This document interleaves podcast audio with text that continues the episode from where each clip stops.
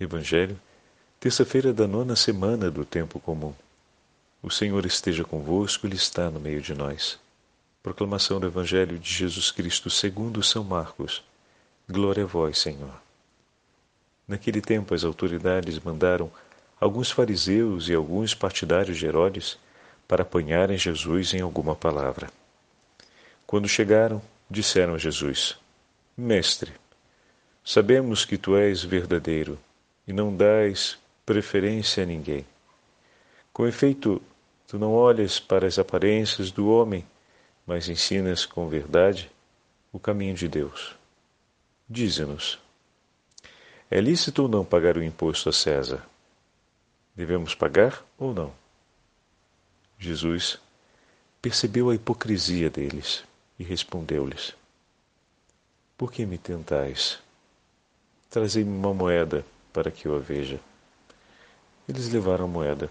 Jesus perguntou: De quem é a figura e a inscrição que está nessa moeda?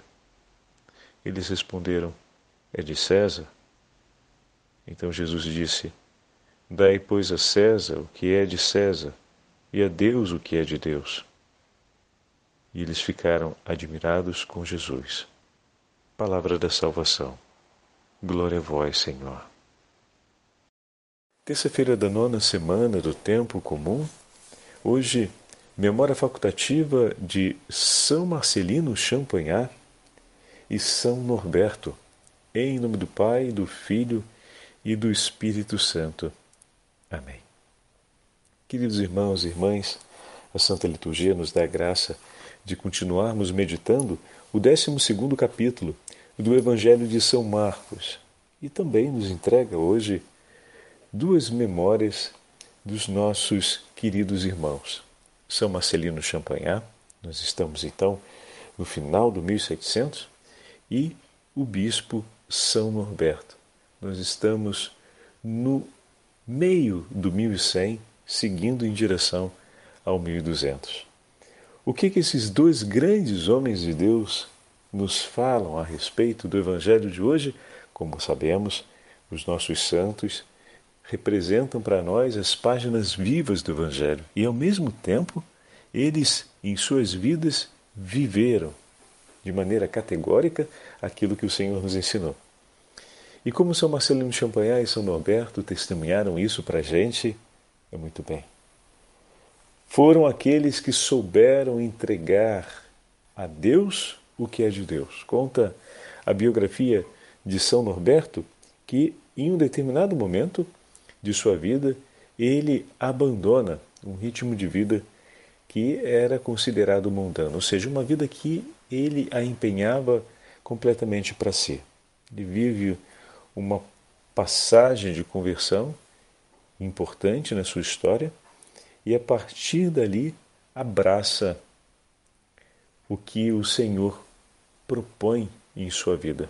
E dessa forma, ordenado sacerdote no ano 1115, começa o seu itinerário como anunciador do Evangelho na região da França e na região da Alemanha.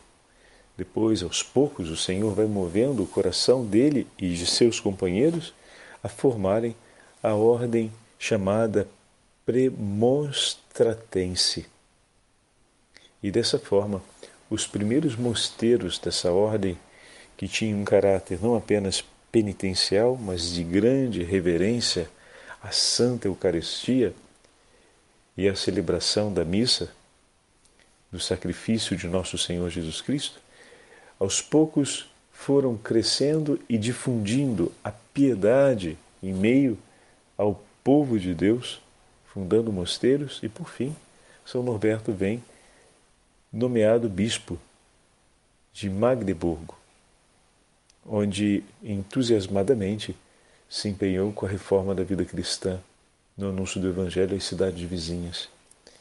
E ali naquela cidade, por quase dez anos, por oito anos, do seu episcopado, anunciou por todas as partes e chamou todas as cidades ao redor a viverem uma profunda e intensa piedade eucarística, piedade e amor a nosso Senhor. Então estamos no 1134 e já temos São Norberto com um coração inflamado de amor pela Santa Eucaristia, realizando a grande difusão do recolhimento e, ao mesmo tempo, de uma vida marcada pela penitência, pela penitência, pelo recolhimento e pela piedade à Santa Eucaristia. Séculos mais tarde, nós vamos ver São Marcelino de Champagnat, mais novo de dez filhos, que recebeu de sua tia e de sua mãe o testemunho da piedade e, especialmente, o amor à Virgem Maria. Acompanhado por um sacerdote que lhe motiva ao entendimento de sua vocação, guarda no coração as palavras de que o Senhor o chamava à vida sacerdotal. E com grande entusiasmo busca o caminho que levaria ele até a ordenação sacerdotal, que significa que ele foi buscar a vida segundo a instrução da igreja e vai ao seminário, inicialmente o seminário menor, e começa a fazer os estudos no seminário menor, menor posteriormente vai a Lyon. E no seminário maior de Lyon conhecerá muitos de seus amigos e outros grandes homens vivos na fé que também perseveram com ele num amor intenso à Virgem Maria. São Marcelino Champagnat estava convencido de que pelas mãos da Beatíssima Virgem Maria a França seria preservada de toda aquela desgraça que a Revolução Francesa trouxe, toda a perseguição, o ódio e a repúdia aos bens espirituais, àquilo que vem de Deus. Então veja, um homem que nasce em um período profundamente marcado pelo ódio e pela perseguição a tudo que diz respeito a Deus, período em que cristãos eram exterminados, igrejas incendiadas, religiosos expulsos, mosteiros fechados e saqueados, um período onde a blasfêmia se tornava quase que um hábito a ser cultivado socialmente aprovado como hostilidade às coisas do passado, como as coisas de Deus, e no meio a um período tão terrível, o Senhor faz germinar essa bela flor de candura que é a alma de São Marcelino. Eis aqui um testemunho vivo, uma resposta clara de que em meio a tempos turbulentos, o Senhor continua chamando para si aqueles que serão sal da terra e luz do mundo. E a primeira coisa que São Marcelino entendeu em uma França marcada pelos horrores da Revolução Francesa, mas sustentada pelas missões feitas por muitos missionários itinerantes, como São Luís Grignon de Montfort, conta a história que as igrejas naquele período é, que fizeram a consagração, muitos padres juntavam o povo de Deus durante as missões dos pregadores de Jean-Jacques, é, que São Jean-Jacques que antecedeu é, São Luís Grignon de Montfort, é, Jean-Jacques Olivier, e no próprio período de São Luís Grignon de Montfort, aquelas regiões que foram, que fizeram sua consagração, aquelas comunidades paroquiais e os párocos, que reuniram o povo de Deus e fizeram a consagração.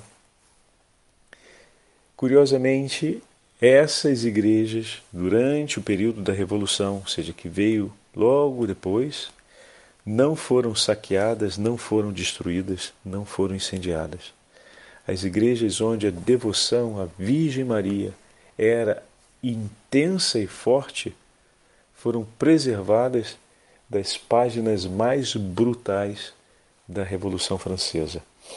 Então, esse é um grande sinal do poder de Deus. E aqui, o nosso irmão, São Marcelino Champagnat, conheceu essas histórias conheceu aqueles que contaram o que se passou com seus avós, que se salvaram pelo amor e a devoção à Virgem Maria. Que não se tornaram eles, homens e mulheres, com as mãos sujas de sangue, porque diante do ódio revolucionário não responderam com igual proporção de ódio, mas permaneceram amando e fiéis ao Senhor e fiéis ao Evangelho. Meus queridos irmãos e irmãs, hoje temos o testemunho de dois homens que abraçaram o que é de Deus. Não sem pagar um preço por isso. São Marcelino de Champagnat, na medida em que foi percebendo durante o seu tempo de preparação sacerdotal que o seu sacerdócio não poderia se fazer sem o socorro da Virgem Santíssima, e dessa forma, junto com alguns amigos, dá início àquela que será chamada depois a Sociedade de Maria, ou os, como nós conhecemos hoje, os maristas. São Marcelino Champagnat, o fundador dos irmãos maristas, com o objetivo, naquele momento, o objetivo era de não permitir que os jovens crescessem sem o conhecimento da fé. Agora a gente entende o porquê, né? Porque a Revolução Francesa tinha praticamente varrido essa experiência de fé da vida das novas gerações.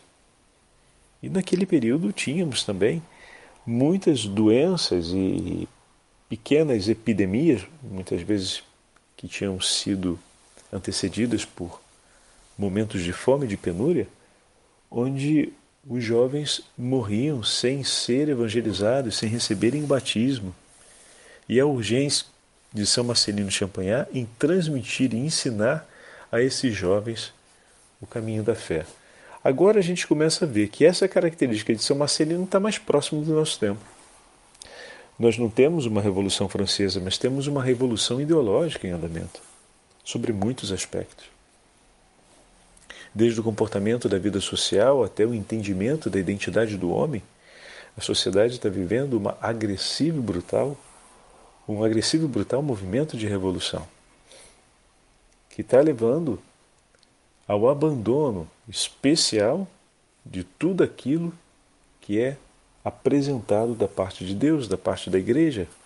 O que a igreja ensina, o ensinamento da verdade, vem rejeitado Muitos são aqueles instruídos a escolherem, a fazerem a sua própria fé, como se fosse um buffet de self-service. Você vai ao longo da vida juntando o que te serve e no final você tenta comer. Se morrer antes, paciência, morre de estômago vazio. Né? Então morre só tendo beliscado alguma coisa. Quando na verdade um alimento para a alma ele precisa ser entregue com qualidade desde o primeiro momento da nossa vida. Não é sem razão que a igreja permanece propondo o batismo as crianças. Mas são muitos os pais que já não perseveram mais na fé e não conheceram essa perseverança de seus pais e de sua família. E que trazem ainda um medo e uma insegurança muito grande de tomarem decisões sobre a própria vida e já são pais e precisam tomar decisões importantes sobre a vida de uma outra pessoa. Veja que tragédia. E o número e a fileira daqueles pequeninos que permanecem, talvez até a adolescência ou a vida adulta, sem serem batizados, aumenta no nosso tempo. E a quantidade de homens e mulheres que enfrentam dificuldades severas e têm grande dificuldade de recomeçar a vida por não terem um referencial de fé forte também aumenta. E com isso, aumenta o desespero, aumenta a angústia, aumenta o atentado contra a própria vida, aumenta a dissolução dos vínculos sociais por valores mais altos. As pessoas querem conviver, mas elas evitam o convívio uma com as outras porque se torna muito exigente e doloroso. De fato, o perdão e o amor se revelam no tempo, se revelam entre altos e baixos da vida. Perdão e amor são os dois lados da página de um livro. Não tem como crescer no amor sem passar pela estrada do perdão não tem como aprender o significado da vida sem exercitar misericórdia, não tem como se tornar um homem bom sem que o coração seja piedoso. E o, o quanto a primeira leitura desses dias, com a história de Tobias, está nos trazendo o conhecimento disso. Como é bom ver um pai que se empenha a educar o seu filho a ser um homem misericordioso e bom. A mesmo diante da oposição de muitos, cumprir aquilo que é justo aos olhos de Deus. Fantástico. Um livro para os nossos tempos. E depois o gesto de amor desse filho por seu pai. Ele que aprendeu a amar o próximo com o próprio pai, depois será esse próximo amoroso pelo pai na sua mendicância, causa da doença de seus olhos. Então, é de uma, de uma beleza única e é o que precisamos hoje. Naquele momento, a França estava desse jeito.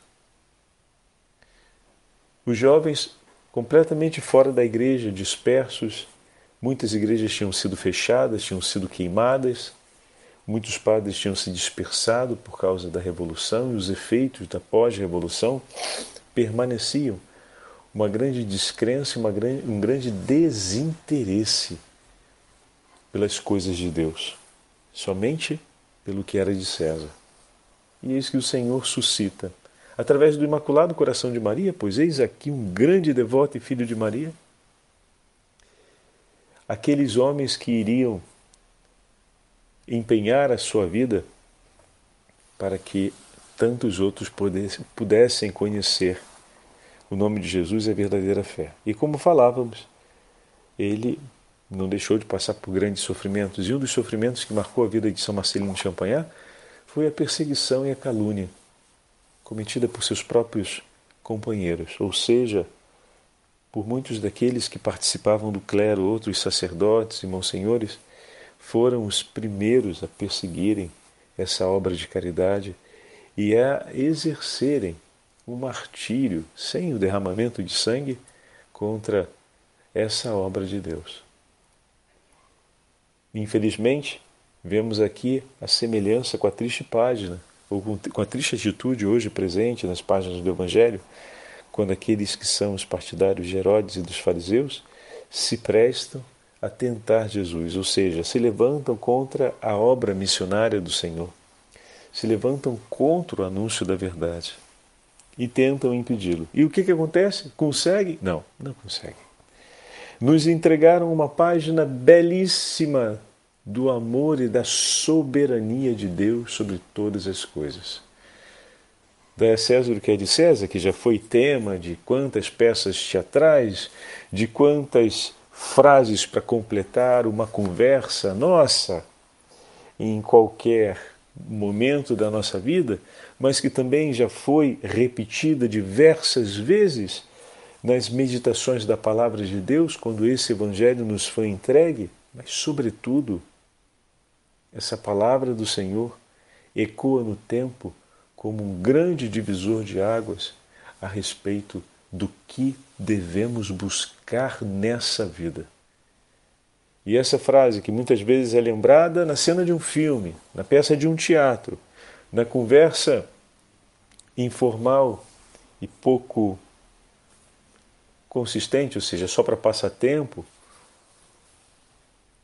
entre amigos essa mesma frase revolucionou a vida de homens e a história do mundo em muitos momentos, como estamos ouvindo hoje na vida de São Marcelino Champagnat. E ela surge em resposta ao quê? Em resposta àqueles que tinham a bênção de Deus para identificar o que era dele, render graças e proclamar mas que se prestaram a fazer o contrário, a perseguir o que era de Deus, caluniar e difamar. Então foi diante de uma realidade como essa que essa frase foi dita e iluminou ao longo dos séculos o caminho da verdade. Por isso não tenha medo, meu irmão, minha irmã, se o sofrimento se levantar diante de nós, e muitas vezes Infelizmente, ele pode se levantar pelas mãos dos nossos irmãos mais próximos. Assim como na página do Evangelho hoje se levanta das mãos daqueles que deveriam reconhecer o que vem de Deus, afirmá-lo, render graças e anunciar ao povo. Mas não, ao invés de cumprirem isso, para o qual foram abençoados, eles se levantam para mentir, caluniar e perseguir o que é de Deus. Muito bem. E desse, dessa experiência que parecia ser terrível, e era de fato, o Senhor fez florir a verdade, o Senhor se levantou para defender a verdade e essa defesa iluminou ao longo dos séculos centenas de corações. Por isso, recorda-te que o teu Senhor estará contigo. Se um dia isso acontecer na sua vida, você já sabe de que parte o Senhor vai estar. E se um dia você precisar passar por uma situação como essa, ou se ver dentro de uma situação assim, recorda-te que o teu Senhor há de inspirar o teu coração. O primeiro pensamento não deve ser em como você vai se defender, mas de entregar, reconhecendo que aquele sofrimento está presente em sua vida, cumpra o que é agradável a Deus e o que você já aprendeu, entrega a Ele tudo o que é teu. E se as tuas dores naquele momento são essas, entrega ao teu Senhor, para que Ele possa tomar nas mãos a sua oferta e, pelo poder da Sua palavra, glorificar aquilo que lhe foi entregue, rendendo sempre mais de Deus. Então pensamos a intercessão de São Marcelino Champagnat, que não desistiu diante de todas essas situações, de São Norberto, o grande evangelizador da França e da Alemanha, para que também eles nos acompanhem com sua intercessão, a fim de que nós possamos perseverar nas coisas de Deus, entregando ao Senhor o que lhe é agradável. O Senhor esteja convosco, Ele está no meio de nós. Pela intercessão de São Marcelino Champagnat, pela intercessão de São Norberto e da Beatíssima Virgem Maria, a Santa Mãe de Deus, abençoe-vos o Deus Todo-Poderoso, Pai, Filho e Espírito Santo. Amém.